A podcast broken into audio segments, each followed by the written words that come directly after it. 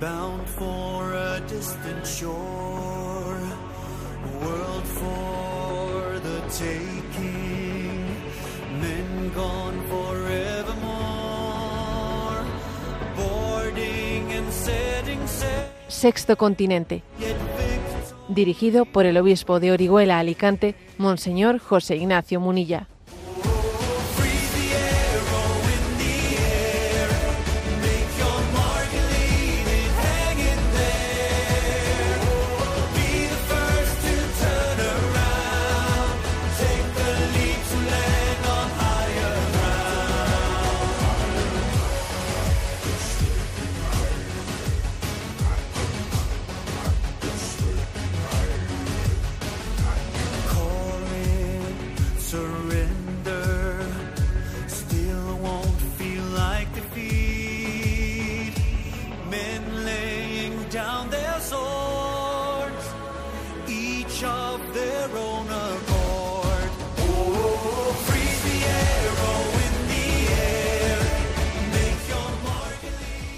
Cordial saludo a todos los oyentes de Radio María. Un día más, con la gracia del Señor, nos disponemos a realizar este programa radiofónico llamado Sexto Continente, que lunes y viernes de 8 a 9 de la mañana, a una hora menos, en las Islas Canarias, realizamos aquí en directo en Radio María España. Hoy es 5 de febrero y quiero hacer un comentario de entrada en este programa, en el día de hoy, bueno, pues a, a- tomando punto a partir de un evento cultural que ha vivido España este fin de semana. Eh, se ha realizado en Benidorm, que además es una población que pertenece a la diócesis desde la que este obispo hace este programa, se ha realizado pues un festival de música, Benidorm Fest. Es un programa, es un festival musical desde el cual sale elegida la canción que nos va a representar en Eurovisión. Y entonces la canción ganadora, que será la que represente a España en Eurovisión, pues creo que es una canción significativa, significativa de nuestra crisis cultural. Su, su título es, eh, es Zorra. ¿eh? Y entonces, bueno, pues lo que quiere esta canción, lo que quiere es hacer como una resignificación de ese término zorra dirigido a una mujer despectivo. ¿eh? Todos somos conscientes de que en determinados ambientes machistas se puede utilizar el término zorra dirigido a una mujer despreciándola, ¿no? Entonces, ¿qué es lo que hace la canción? Pues eh, vamos a resignificar ese término, ¿no? Pero claro, en vez de rechazar ese término, lo que se hace es resignificarlo asumiéndolo, ¿no? Voy a leer la, la letra que creo que eh, es bastante significativa. eh. Dice, ya sé que soy solo una zorra, que mi pasado te devora. Ya sé que soy la oveja negra, la incomprendida, la de piedra. Ya sé que no soy quien tú quieres, lo sé. Entiendo que te desespere, lo sé. Pero esta es mi naturaleza. Cambiar por ti me da pereza. Estoy en un buen momento. Solo era cuestión de tiempo. Voy a salir a la calle a gritar lo que siento a los cuatro vientos. Esta es la tesis. ¿eh? Entonces aquí viene una estrofa ahora en la que se expresa lo que, eh, como ella se ha sentido agraviada porque eh, le han llamado zorra desde esos parámetros machistas. Dice, si salgo sola, soy la zorra. Si me divierto, la más zorra. Si alargo y se me hace de día, soy más zorra todavía. Cuando consigo lo que quiero, zorra, zorra, jamás es porque lo merezco, zorra, zorra. Y aunque me esté comiendo el mundo, no se valora ni un segundo. Y ahora viene la reacción, ¿no? Y la reacción dice, estoy en un buen momento, solo era cuestión de tiempo. Voy a salir a la calle a gritar lo que siento a los cuatro vientos. Y esa zorra que tanto temías se fue empoderando y ahora es una zorra de postal, a la que ya no le va mal, a la que todo le da igual. La pídame, si ya total soy una zorra de postal. Yo soy una mujer real, y si me pongo visceral, de zorra pasaré a chacal. Te habrás metido en un zarzal, soy una zorra de postal. Estoy en un buen momento, solo era cuestión de tiempo. Voy a salir a la calle a gritar lo que siento, los cuatro vientos. Estoy en buen momento, zorra, zorra, reconstruida por dentro, zorra, zorra, zorra. Y esta zorra que tanto temía se fue empoderando y ahora es una zorra de postal. Bueno, esta es la letra de la canción ganadora, la canción que va a representar a España en el Festival de Eurovisión. Señores, esto es un ejemplo concreto de cuando nuestra crisis, nuestra crisis se expresa en la cultura y se expresa, se expresa en la canción. Yo no me puedo creer, ¿eh? no me puedo creer que todas, eh, que todos los, los movimientos feministas se puedan sentir representados en esta canción. No me lo puedo creer. Yo estoy convencido que tiene que haber muchas eh, personas eh, con sensibilidad feminista que les chirríe, a quienes les chirríe que la respuesta frente a la vejación a la mujer sea el que yo asumo esa vejación y, y la y, me siento orgullosa de ella, ¿no? Tú me has llamado zorra, bueno, pues ahora yo, ahora yo me voy a autoproclamar, ¿no? Pero lo hago pues porque quiero y porque me dé la gana, ¿no? A ver, no, no me puedo creer, no me puedo creer que, que, que este sea, eh, que, que en esto termine el feminismo. No me lo puedo creer. O sea, creo que es, es una expresión de no, no, saber exactamente cómo custodiar nuestra dignidad. Entonces, lo más parecido, ¿no? Pues aquello, aquel, lema de la exministra de Igualdad, sola y borracha quiero llegar a casa. Bueno, a ver, ¿por qué tenemos que, que, ligar la, la, la, pérdida de dignidad para reivindicar la dignidad?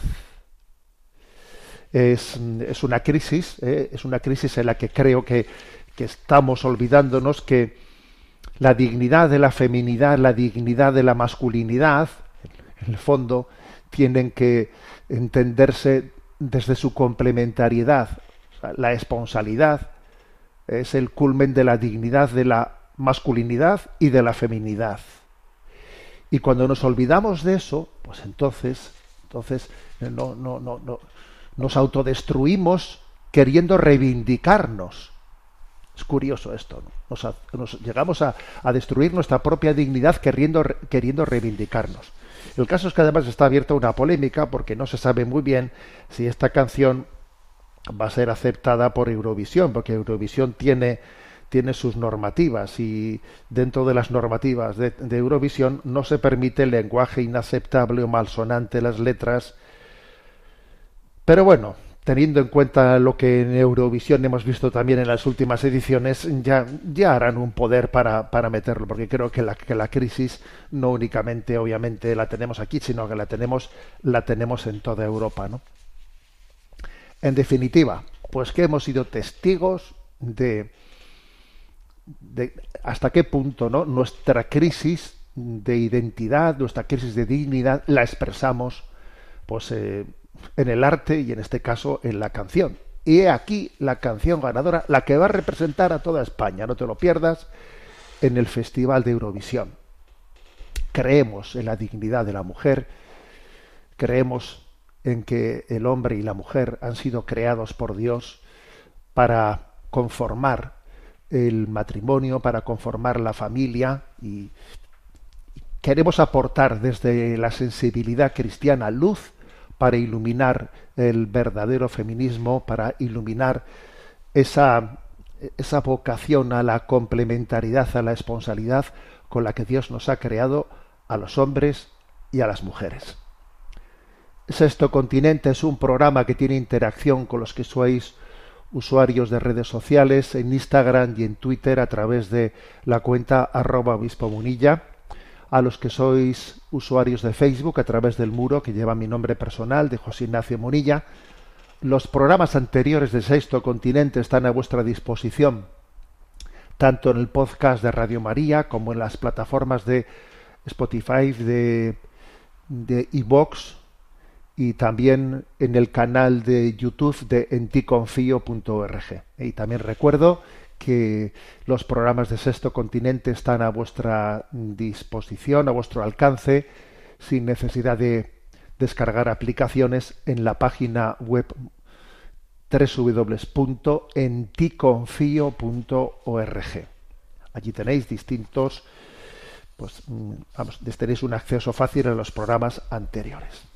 Bueno, hoy quiero eh, que en el programa de hoy lo dediquemos, eh, vamos a dar más paso, más tiempo de lo habitual a las preguntas de los oyentes, pero me quiero hacer eco de, de dos noticias que me han parecido muy interesantes. Vamos a ver, recientemente, el 2 de febrero, el 2 de febrero, dos parroquias de Madrid han tenido una iniciativa, ha llegado a mí pues quizás con un poco de retraso, pero bueno, es lo de menos, ¿no? Lo, comento con vosotros. Son la parroquia del Buen Suceso de Madrid y la parroquia de los Santos Juan y Pablo de San Fernando de Henares.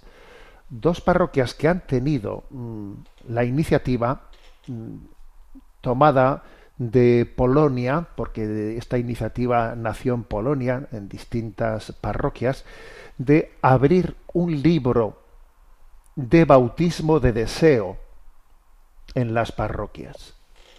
Curioso esto, ¿eh? yo ni, la verdad es que no, no, no era consciente de que tal iniciativa se, se llevase a cabo en, en Polonia, entonces me ha parecido una iniciativa maravillosa, ¿no? Son dos parroquias que ponen en marcha esta iniciativa.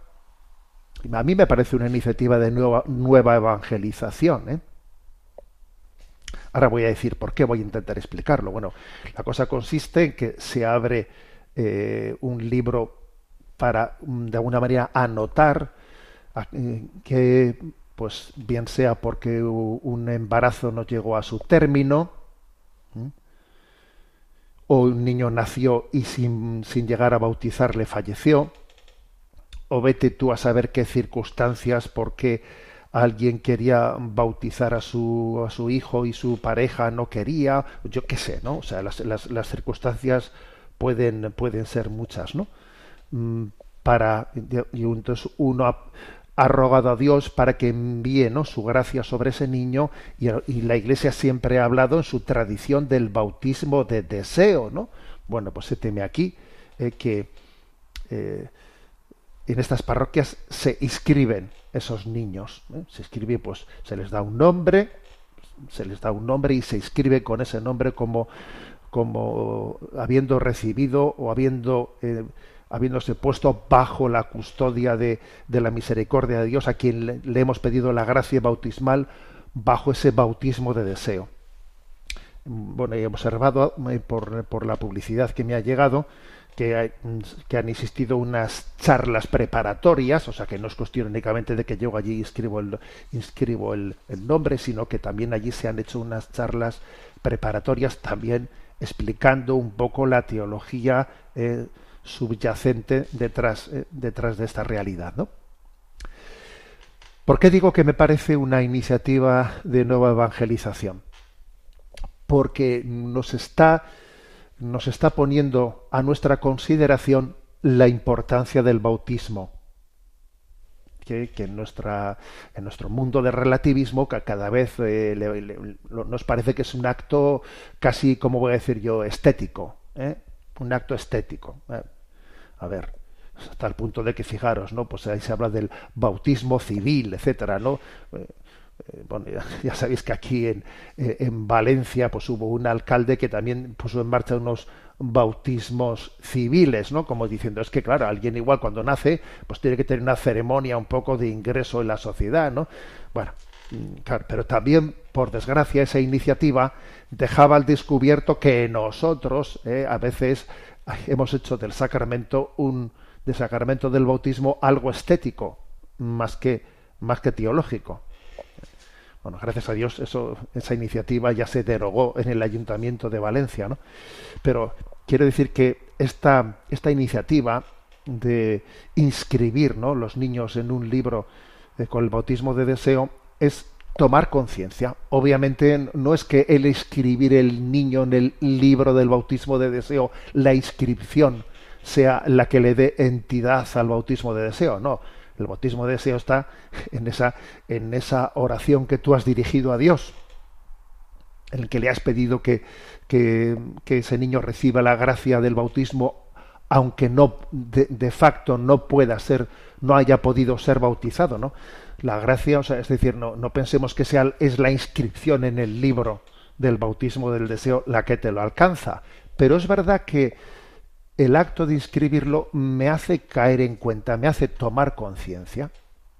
Entonces me parece una iniciativa de nueva evangelización, eh, primero porque nos ayuda a comprender la, la, gran dignidad, el gran valor, el gran valor del sacramento del bautismo, el valor salvífico del sacramento del bautismo, del cual dice el Señor en el Evangelio, más de, más de un pasaje, que el bautismo es, es la puerta de salvación.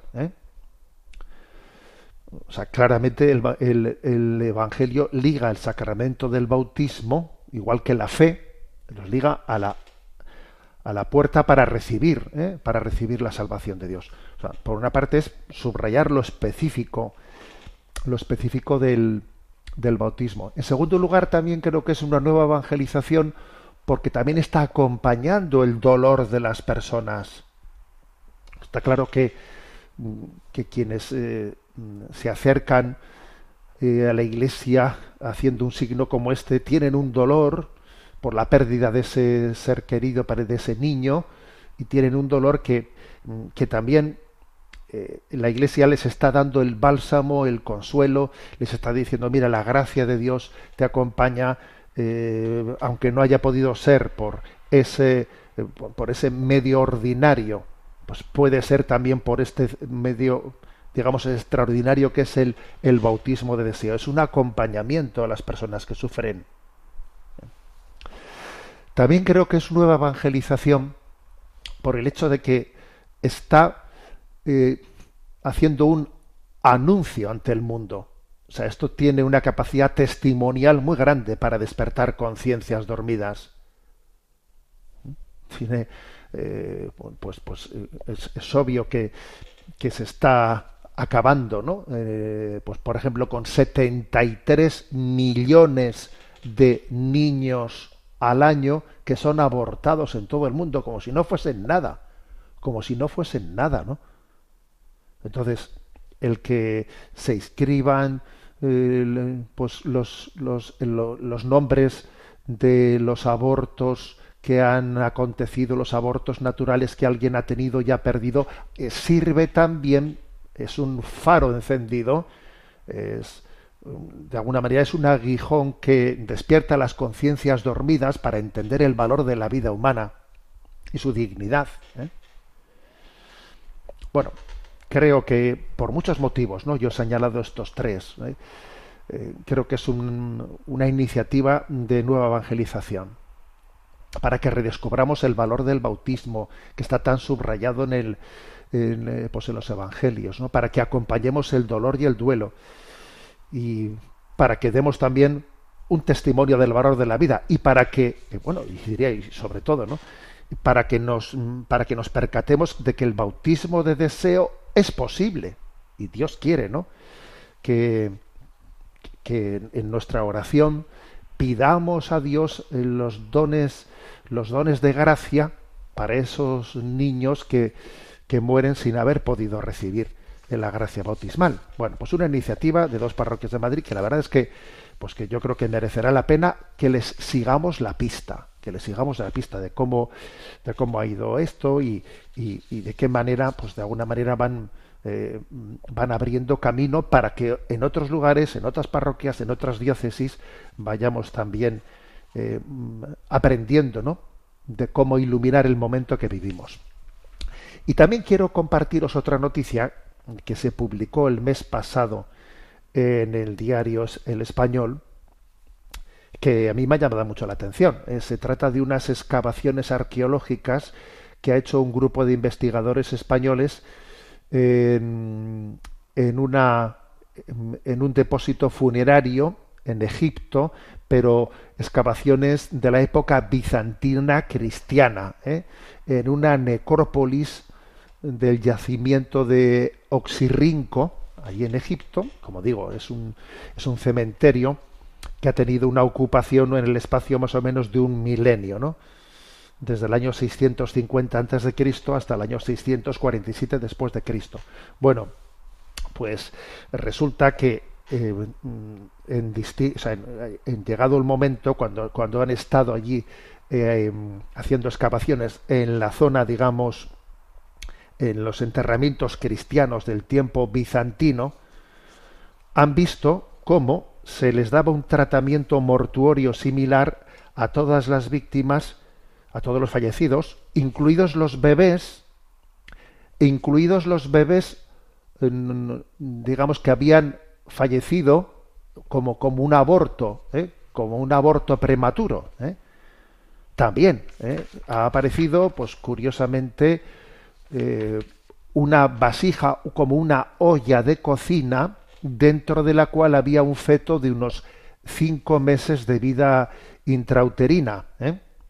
era el esqueleto de un feto de unas 20 semanas de vida que no sobrevivió a un parto prematuro y que fue depositado en el interior de un recipiente de arcilla y enterrado con el, con el resto de su, de su familia y comunidad cristiana. ¿no? Los cadáveres eran envueltos en sudarios, en sudarios blancos atados con cuerdas y cintas de fibra de lana de diferentes colores y a su vez protegidos por un envoltorio de hojas de palma, ¿eh? atados con cordeles anudados. ¿no? Entonces, el hallazgo arqueológico, pues eh, tiene, tiene, digamos, la curiosidad, tiene la novedad de entender que, que la vida intrauterina también recibía recibía eh, el, mismo rito que los adultos en el enterramiento. ¿eh? Entonces, curioso esto. ¿eh? Es, muy, los no natos, o los que habían en, un aborto que había perdido el niño, eran enterrados, ¿no? Lo cual esto, esto se une a la petición de, muchos matrimonios que cuando pierden un, un, niño, ¿no? Pues suelen, están solicitando algunos de ellos, están solicitando eh, a los servicios, a las autoridades eh, sanitarias en España que les, que les, que les entreguen eh, los restos de ese aborto que han tenido. La verdad es que tengo noticia de que en bastantes de los casos en los que se, estos matrimonios han solicitado que quieren tener los restos de ese aborto que han tenido para darles un tratamiento mortuorio, eh, bueno, pues después de mucho peleárselo, lo han obtenido, ¿eh? se les ha llegado a entregar. En algunos casos ha habido mucha, mucha resistencia porque, porque pretenden, ¿no? A veces los servicios sanitarios tratar a ese, ese efecto, ese aborto que han tenido, tratarlo como si fuesen restos sanitarios, no, no, no, no, quieren complicarse la vida, no lo quieren sencillamente, pues, deshacerse como el resto eh, de, los restos sanitarios que puede haber en un pues en un quirófano. Pero las familias que han luchado por porque les entreguen pues los restos mortuorios de, de ese aborto natural que han tenido lo han conseguido y la verdad es que claro te encuentras con que cómo no pues en el eh, pues en, el siglo V en el siglo V los cristianos en Egipto le daban este tratamiento mortuorio que además curiosamente colocaban al niño dentro dentro de ese de esa ánfora como una olla de cocina lo, lo enterraban como como, como en, el, en la barriga de su madre como, como reforzando la asimilación que ese niño había tenido no había tenido con su madre la clave está en que los cristianos consideraban los restos dignos de ser enterrados junto a los miembros de la comunidad, ¿no? Y recibiendo un tratamiento similar en lo que se refería a, ese, a esa inhumación de sus restos. Bueno, pues como veis, dos noticias, ¿eh? la de esa iniciativa de las parroquias de Madrid, eh, de apertura de los libros del bautismo de deseo, y este hallazgo arqueológico, eh, pues en el yacimiento de Oxirrinco, eh, de, los tiempos de la época bizanti- bizantina cristiana, pues que me parece que son dos, dos noticias interesantes. Vamos a tener ahora nuestro, nuestro, momento, nuestro momento de oración. Eh, he recibido y quiero, y quiero agradecer eh, al grupo una canción del grupo Amanecer de Mies compuesta por Antonio María Hernández que tiene como título eh, Belén. Sabéis que Belén significa casa de pan. ¿eh? Esta es la letra de esta canción que vamos a escuchar. Nace en el pan, muere y es pan siempre. Nace y ¿quién le amará? ¿De dónde su pan nos da? Siendo pan alimenta a su pueblo, pues en verdad él quiso serlo. ¿Dónde llegó el amor que quiso quedarse siempre y ser comido, viviendo una nueva pasión en cada romperse? Bueno, vamos a orar con esta canción en la que nos recorda, en la que recordamos que Jesús es el pan de vida y que cada vez que realizamos ese gesto de Tomad eh, lo partió y lo dio a sus discípulos. Es el pan que se parte, es el pan que se da, es el pan de vida para nosotros.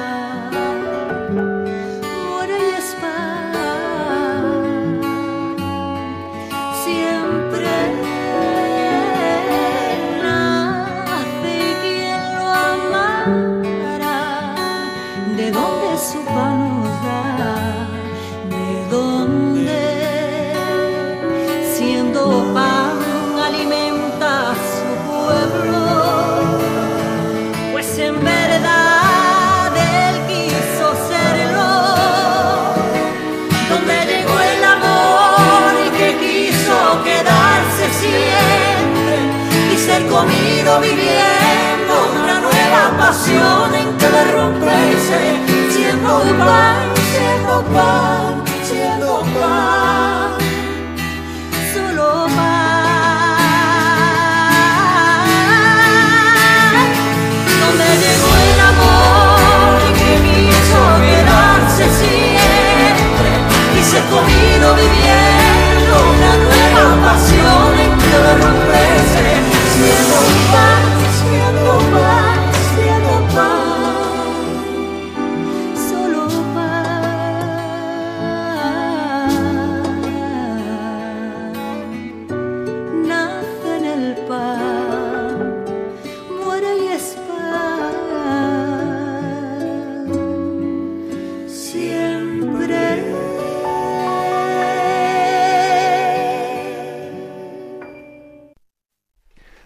Continuamos en esta edición de Sexto Continente y hoy vamos a tener eh, un momento para, eh, para centrarnos en las eh, preguntas que nos habéis dirigido. También quiero pedir disculpas porque a veces solemos ir un poco retrasados en la atención en la atención de las consultas, de, las, de los comentarios que hacéis llegar al correo electrónico sextocontinente sextocontinente arroba radiomaria.es le tenemos a Rocío en la emisora y le vamos a pedir que nos vaya presentando las preguntas seleccionadas. Muy buenos días. Pues la pregunta mm, primera es la de un joven médico que escribe compartiendo su preocupación. Buenos días, monseñor. Me llamo Fernando, tengo 27 años y escucho mucho su programa, sobre todo haciendo deporte. Me ilumina mucho. Quería hacerle llegar una pregunta que me asalta en mi trabajo casi a diario. Soy médico y gran parte de mi trabajo se desarrolla en una unidad de cuidados intensivos. Todos los días veo pacientes extremadamente enfermos y con muy mal pronóstico. Veo todos los días cómo los médicos responsables discutimos sobre el final de la vida de estos pacientes y siempre hay debate sobre si se debe retirar el soporte vital a un paciente con un pronóstico infausto o no.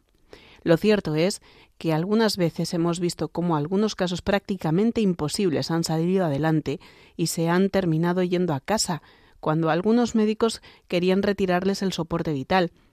¿Qué dice la Iglesia sobre este asunto? He leído en el catecismo que la Iglesia rechaza el encarnizamiento terapéutico, pero me parece laxo. Si los pacientes tuvieran que morir, ¿no se aseguraría Dios de que murieran a pesar de todos nuestros esfuerzos? ¿Cómo saber cuándo parar? No es una forma de huir el- del sufrimiento, tanto en ese momento como el de el que puede originar la discapacidad que pueda quedarse en un paciente, aunque sobreviva. Los familiares, como es lógico, ven cómo su ser querido está muriendo y se aferran a cualquier cosa, aunque sea una probabilidad ínfima. Siento un gran peso moral todos los días. Le agradecería unas palabras de luz. Muchas gracias. Bueno, me impresiona, la verdad, ¿eh? me impresiona ver que un joven médico de 27 años, ¿no? Se toma en serio pues su vocación y sufre, ¿eh? porque aquí dice él, no, siento un gran peso moral todos los días y, y sufre. Y, y, ¿sabes lo que te digo? ¿Eh? Fernando, que así se llama este médico, que ese sufrimiento te dignifica, que sufres porque te lo tomas en serio ¿eh? y, que, y que ese sufrimiento indica mm, que buscas en tu conciencia el obrar eh, conforme a la vocación que Dios te ha dado. ¿eh?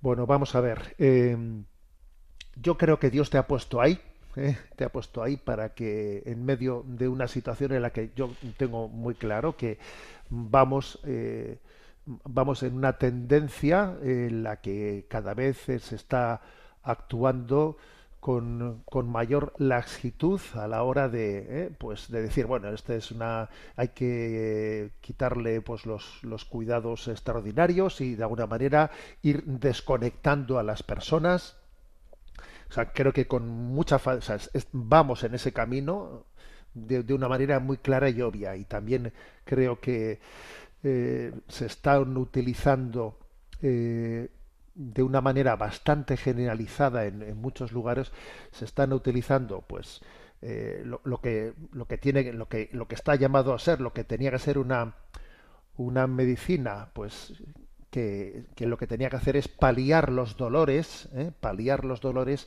se está utilizando como, como algo que desproporcionadamente, sencillamente es el, el adelantar el momento de la muerte, eh, cual si de una eutanasia escondida se tratase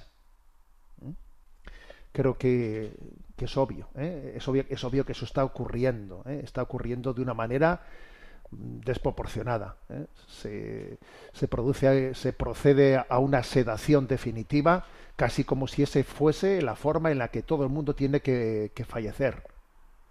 Algo que en sí, pues, pues es un recurso extraordinario para cuando eh, no hay capacidad de poder eh, aliviar los dolores ¿no? de- por otro procedimiento. ¿eh? Pues, sin embargo, se procede en muchos lugares a la sedación definitiva, como si fuese una, vamos a tomar la decisión de que hasta aquí hemos llegado y, y le damos una sedación que en el fondo lo que está, pues es aplicando, aplicando un, un fin de vida, una eutanasia encubierta. Me parece que eso está ocurriendo en muchos lugares, ¿no? Pero bueno, yendo en concreto a tu pregunta, Fernando, a ver, yo creo que Dios te ha puesto ahí también para que tú hagas eh, de defensor de la vida, para que dentro de, ese, de esa consulta que tenéis entre los médicos, tú siempre apuestes eh, por la posibilidad de vida, para que tú pongas el acento en ello. ¿eh? Creo que Dios te ha puesto ahí para ello, sin duda alguna, ¿no? Y, es- y ese acento que tú pones ahí creo que va, va en la dirección contraria de la trivialización, ¿eh? de la trivialización y además, vamos a ser claros, de quitarnos de encima eh, problemas, de, de pretender eh, eh, aligerar el sistema sanitario, tenemos que despejar camas, tenemos que hacer sitio, e- etcétera, etcétera, que eso también, eso también está ¿eh? dentro de dentro de lo que pues nuestro desnortamiento de valores morales tiene entre nosotros. Con respecto a la pregunta que haces, es cierto eh, que la palabra que dice la Iglesia de eh, sí, ¿no? al tratamiento terapéutico, no al encarnizamiento terapéutico, que ahora dices tú, me parece laxo. Claro, yo soy consciente de que el término encarnizamiento terapéutico, claro, es un término que a la hora de concretarlo, qué es encarnizamiento terapéutico y qué no es, es de, muy difícil concreción. Entre otras cosas porque lo que hace 10 o 15 años o 20 años eh, se consideraba como un encarnizamiento terapéutico, hoy puede ser algo ordinario o viceversa. ¿eh? Entonces, en el fondo, ¿qué, qué es lo que dice la, mm, digamos, el juicio moral de la Iglesia? Bueno, pues que tiene que haber una proporcionalidad, una proporcionalidad que también en el fondo tiene que, lógicamente, siempre tomarse en un, en un diálogo con la, con la familia y con, la, y con, la- con el enfermo, ¿no? La medida que también el paciente pues, pueda expresarse. Pero está claro que tiene que haber un, un juicio de proporcionalidad. Si por, ejemplo, ¿no? Si por ejemplo, pues en un- con un cáncer que está extendido de una manera mm, pues, pues muy, muy agresiva, si es proporcional o no meterse en un nivel de quimioterapia que es muy agresiva. Dice, mm, es proporcional, no es proporcional. ¿eh? Eso un encarnizamiento terapéutico pues podría ser por ejemplo en este caso que estoy poniendo pues llevar a, llevar adelante no pues una eh, pues por, por alargar la vida algunas semanas más o algunos meses más pues llevar adelante un tipo de tratamiento muy agresivo que ahí también creo que es importante ver la capacidad del paciente de sobrellevarlo ¿eh? De sobrellevarlo sin perder la, la, la, la, paz interior. Bueno, es decir, que el juicio moral de la Iglesia, en el fondo, habla de que hay que hacer un juicio de, de prudencia, de proporcionalidad a la hora de tomar la decisión de si llevo adelante eh, pues, un, pues, pues una acción médica para alargar más la vida o no. Tiene que haber un juicio de, de proporcionalidad. ¿no? Pero en cualquier caso, creo que tu consulta sobre todo sirve, ¿sabes? Sirve para, para que entendamos todos, los oyentes, nos, nos iluminas con lo que nos has compartido, para que entendamos qué es lo que está en juego cuando estamos en un centro médico. ¿Mm? ¿Qué es lo que está en juego? ¿Eh? Claro, y ahí está el caso del que, al que tú te has referido, que muchas veces alguien a quien se le ha dicho que le quedan, ¿eh? que, que, es absolutamente eh, pues cierto, ¿no? Que vaya a morir, resulta que ves que le da la vuelta y vuelve a su casa y se dedica a sus cosas cuando le habían dado por muerto, ¿no? Con lo cual quiere decir que la que la que la fiabilidad de los diagnósticos muchas veces también deja mucho que desear. En cualquier caso, Fernando, yo creo que Dios te ha puesto ahí para que luches por la vida, para que seas testigo de ella y para que seas también un médico no solo de cuerpo, sino, sino de almas en el tratamiento con, con los pacientes y sus familias a la hora de darles una, una, palabra de discernimiento. Adelante con la siguiente consulta. La siguiente pregunta es de Amelia, que comparte. Estimado Monseñor, en primer lugar, quiero darle gracias por su programa y explicaciones que nos dan mucha luz. Al hilo de una de sus publicaciones en Facebook, me gustaría preguntarle qué les está pasando a muchas personas con el tema de los animales. Últimamente, me parece inaudita la cantidad de gente que trata a sus mascotas como si fueran personas, vistiéndolos, montándoles en cochecitos de bebé, comprándoles comida especial o llevándoles a la peluquería, por no hablar de cuando dicen que los prefieren a los humanos porque son mejores que muchas personas, que si tienen sentimientos, que te dan más cariño, que nunca te traicionan. En fin, es imposible hacerles entender que cualquier ser humano es infinitamente superior a cualquier animal, por muy bonito y bueno que sea, sencillamente porque tiene la dignidad, no tiene una dignidad de hijo de Dios, cosa que a, los, eh, a, las personas sí. ¿Cómo se ha podido llegar a este extremo? Conozco personas que renuncian a sus vacaciones o a estar con su familia por no separarse de su mascota. Me resulta inconcebible y he de decir que en mi familia siempre ha habido perros y los hemos querido mucho, pero sin olvidarnos de que son perros. ¿Qué opina al respecto? Bueno, me llama la atención que hay bastantes correos ¿eh? de oyentes que van por aquí planteando este tema. ¿eh? En concreto, estaba leyendo pues ayer la noche algún correo de, de otro oyente de Benejama que, que, me decía cómo era testigo ¿no? de cuando pues un padre eh, acompañaba a, a, su hijo al instituto. van con el van con el perro y entonces en el momento de ir al instituto pues el, el hijo le da un, un beso al perro y al padre con la mano le dice, ale, hasta luego. O sea que en vez de darle el beso a su padre, le da el beso al perro y se despide del padre, ¿no? Bueno, y como estos correos se reciben bastantes, ¿no? A ver, ¿qué, qué está detrás de esto? Pues la verdad es que sí, yo creo que detrás de esto está que estamos en una, en una cultura emotivista que confunde el afecto y el amor. O sea, creo que estamos bajo el influjo de, de, una cultura con un déficit de racionalidad muy grande. Y ese déficit de racionalidad se intenta eh, suplir con una presencia de todo lo emotivo que bueno y entonces claro en cuanto a la emotividad se refiere pues los, los animales tienen como tienen ese grado de fidelidad tan grande a quien les trata bien a quien les trata bien pues los animales son como una compensación emotiva muy grande por los afectos, ¿no?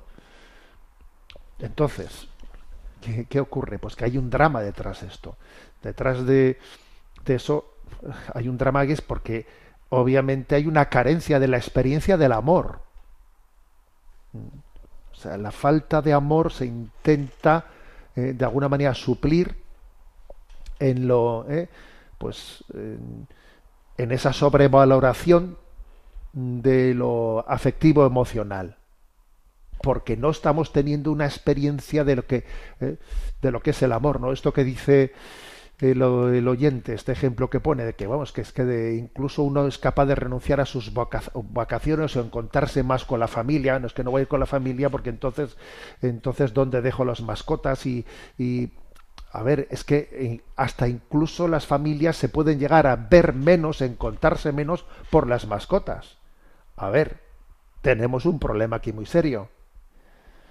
Tenemos un problema muy serio porque, claro, como también en, en cuanto al amor se refiere, el amor también, como es un amor libre, a veces en, ha habido heridas en la experiencia del amor ha habido heridas, faltas de respeto, faltas de correspondencia, y entonces uno, ¿qué es lo que hace? Eh, como ha tenido malas experiencias en el amor de la familia, en el amor, pues dice, mira, eh, el, animalito no me falla. ¿eh? Mi marido, mi cuñado, mis primos, los otros me fallaron. ¿eh? Pero sin embargo el animalito no me falla. Y entonces pues, utilizamos a los animales seamos o no seamos conscientes de ello, ¿eh? los utilizamos como, como una sustitución de la experiencia del amor. Ya que no, ¿eh? ya que no soy capaz de amar, ya que no tengo una experiencia planificante de lo que es amar, ¿eh? pues entonces lo sustituyo con, eh, con afecto y emoción, porque además el, animalito, si le cuidas bien, él te lo revierte inmediatamente. Y no tengo la experiencia de la decepción de que amo y no soy correspondido. Pero claro, eso es un empobrecimiento, un empobrecimiento tremendo. ¿eh? Que está de alguna manera reflejando pues el que perdón, el que no seamos conscientes de lo que es el alma humana. El alma humana. A ver, el ser humano tiene un alma que un alma racional, un alma inmortal que no la tienen los animales, y entonces esa alma racional inmortal humana es la que dignifica al ser humano y el que, y el que le da una, una capacidad, un entendimiento y una voluntad y una capacidad de amar que no tiene un animal por mucho que tú pretendas que los afectos y las, y las emociones lo, lo, lo suplan. ¿no? O sea que aquí hay una profunda crisis antropológica ¿eh? detrás de detrás de, de, esta, de este esconderse, de este refugiarse, ¿eh? de este refugiarse las mascotas. Adelante con la siguiente consulta.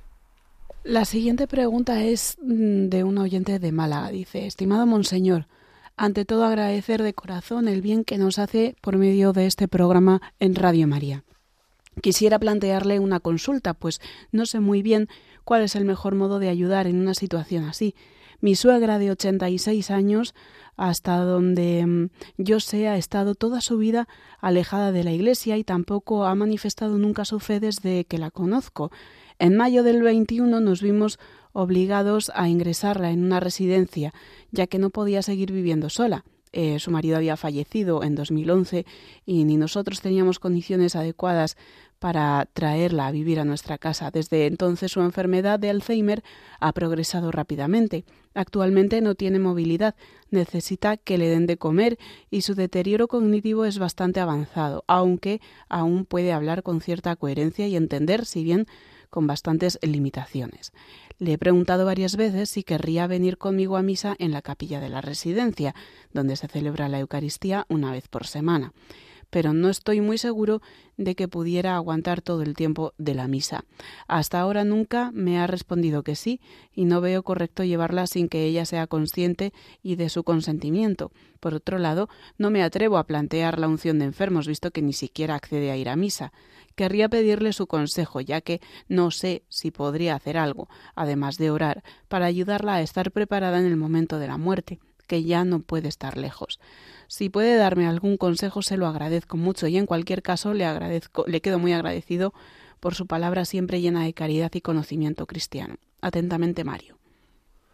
Bueno, pues la verdad es que yo creo que Mario estás estás procediendo con mucha delicadeza ¿eh? y con equilibrio. Estás ahí cerca, eh, de alguna manera, pues eh, estás, estás actuando como a pesar de ser, eh, pues no, no, ser su hijo, sino que se trate de, de, tu suegra, no de tu madre, bueno, pues estás actuando y dando la vida como si fuese eh, carne de tu carne y sangre de tu sangre, ¿no? Creo que eso es ese testimonio de amor incondicional es, pues es, es lo que es la familia, ¿eh? Eso es, esto es lo que es la familia cristiana.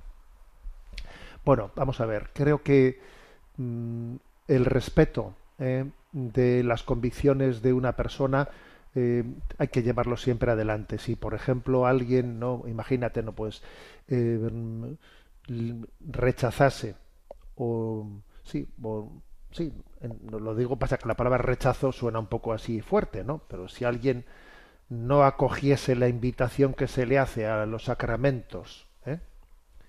y luego pues estamos un poco esperando a que cuando ya no tiene capacidad de decir que no, se los vamos a dar, eh, pues digamos, sin que él tenga ya la capacidad de rechazarlos. ¿eh? Pues por ejemplo, una persona rechazó los sacramentos, no, no, no, no, ha querido recibirlos, bien porque no tiene fe o bien porque tiene, tú vete tú a saber que bloqueos internos, ¿no? Ahora llega un momento en que en su enfermedad ya no es capaz, ya no es capaz de, discernir. Entonces, bueno, voy a aprovechar este momento y, se los doy, aunque él no se dé cuenta. A ver, no es correcta esa forma de proceder, obviamente, no es correcta. Nosotros tenemos que orar por él eh, y, siempre hacer el respeto a lo que a lo que entendamos, ¿eh? a lo que entendamos que es su voluntad. Cuando una persona ha perdido, ¿no? Ha perdido pues su, su capacidad de discernimiento, en todo caso, creo que pueden ser los hijos, los hijos, los que hagan una interpretación de lo que entiendan que su padre, ¿eh? de que su padre o de su madre pues eh, desearía desde los valores que les ha transmitido a ellos. Yo creo que ahí sí puede haber un momento en el que los hijos digan, a ver, yo yo cómo interpreto, ¿no?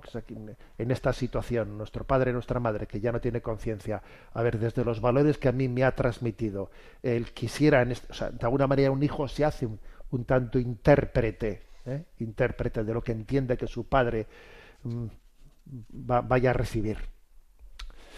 Creo que esto es lo correcto, ¿eh? Mario, y tú sigue adelante en esa, en esa presencia. Y cuando llegue el momento, ¿no? Llega el momento de la despedida, que entonces, entonces obviamente, pues serán, eh, ya no será, ¿no? Tu suegra capaz de decidir, ¿no? Pues porque es, es de suponer que si tiene Alzheimer habrá perdido, ¿no? Pues la capacidad de discernimiento, pero bueno, pues que sean los hijos los que, desde la educación que han recibido de su madre, los que disciernan de qué manera debe de ser acompañada en el momento último de, de- de su vida. Bueno, aunque sea brevemente, vamos a tener nuestro momento para el DOCAT. ¿eh? Estamos en el punto 320 de este compendio de doctrina social de la Iglesia. Y la pregunta que formula es la siguiente. ¿Debo involucrarme en asociaciones y organizaciones que no sean cristianas? Y responde, sí. Los cristianos no deben encerrarse en un gueto de to- de- que lo conforman los que piensan igual. Un futbolista que juegue bien, que actúe dignamente como persona y dentro de su equipo se reconozca cristiano, estará dando un testimonio igual de iluminador que el de un sindicalista de quien todos saben que lucha por la justicia animado por el cristianismo. Existe, sin embargo, algunas condiciones para mi participación en estas asociaciones o grupos que con mi participación no colabore en ninguna actividad que contradiga la dignidad de mi vocación cristiana, excesos en el alcohol, rituales ofensivos, libertinaje sexual, etc. Que no se me impida la manifestación de mi fe y que mi colaboración no sea mal utilizada con fines ideológicos. Hay que tener especial atención en los casos en los que objetivos bien vistos socialmente sean manipulados por otros intereses que quieren obviar o tapar carácter cristiano. Dichos intereses no suelen tardar en utilizar a los cristianos de buena voluntad para imponer sus intenciones. Bueno, interesante este punto, que lo que dice es, a ver, un cristiano puede involucrarse en- con asociaciones no cristianas, sí, lo puede hacer. Es más, es un desideratum. ¿Eh? Sería pues el ideal que todo cristiano sea fermento, fermento introduciéndose en asociaciones no cristianas para que para que desde dentro, desde su testimonio, pueda ir también, ¿no? Pues ap- aportando eh, esa transformación del reino de Dios que poco a poco lo va cambiando las cosas desde dentro.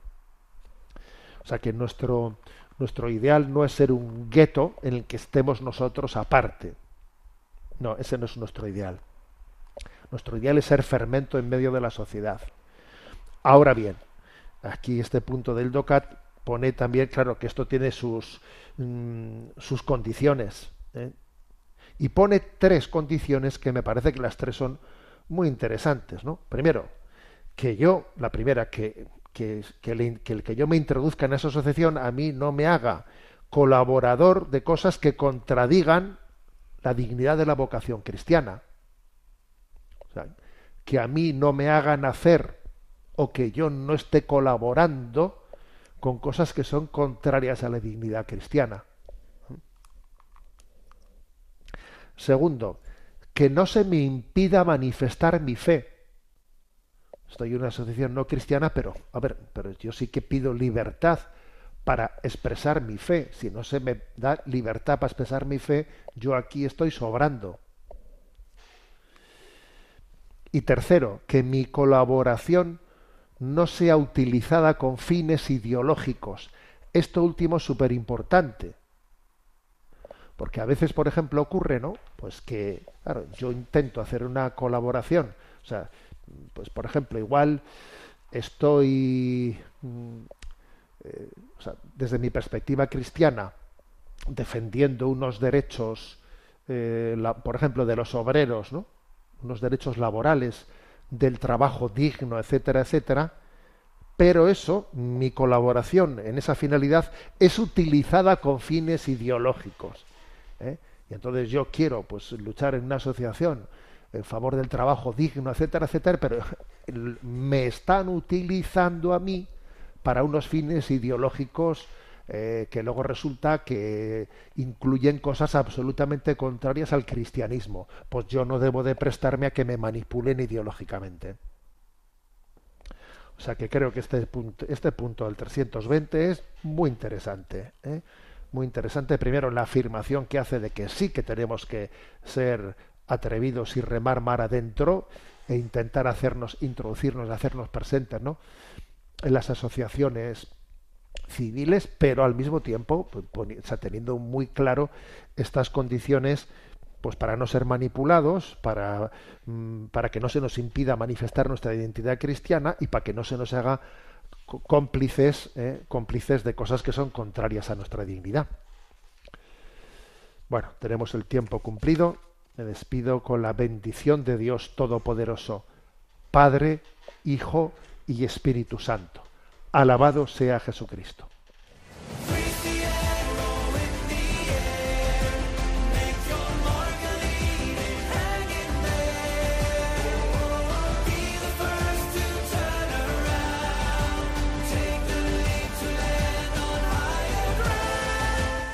Finaliza en Radio María Sexto Continente, dirigido por el obispo de Orihuela Alicante, Monseñor José Ignacio Munilla.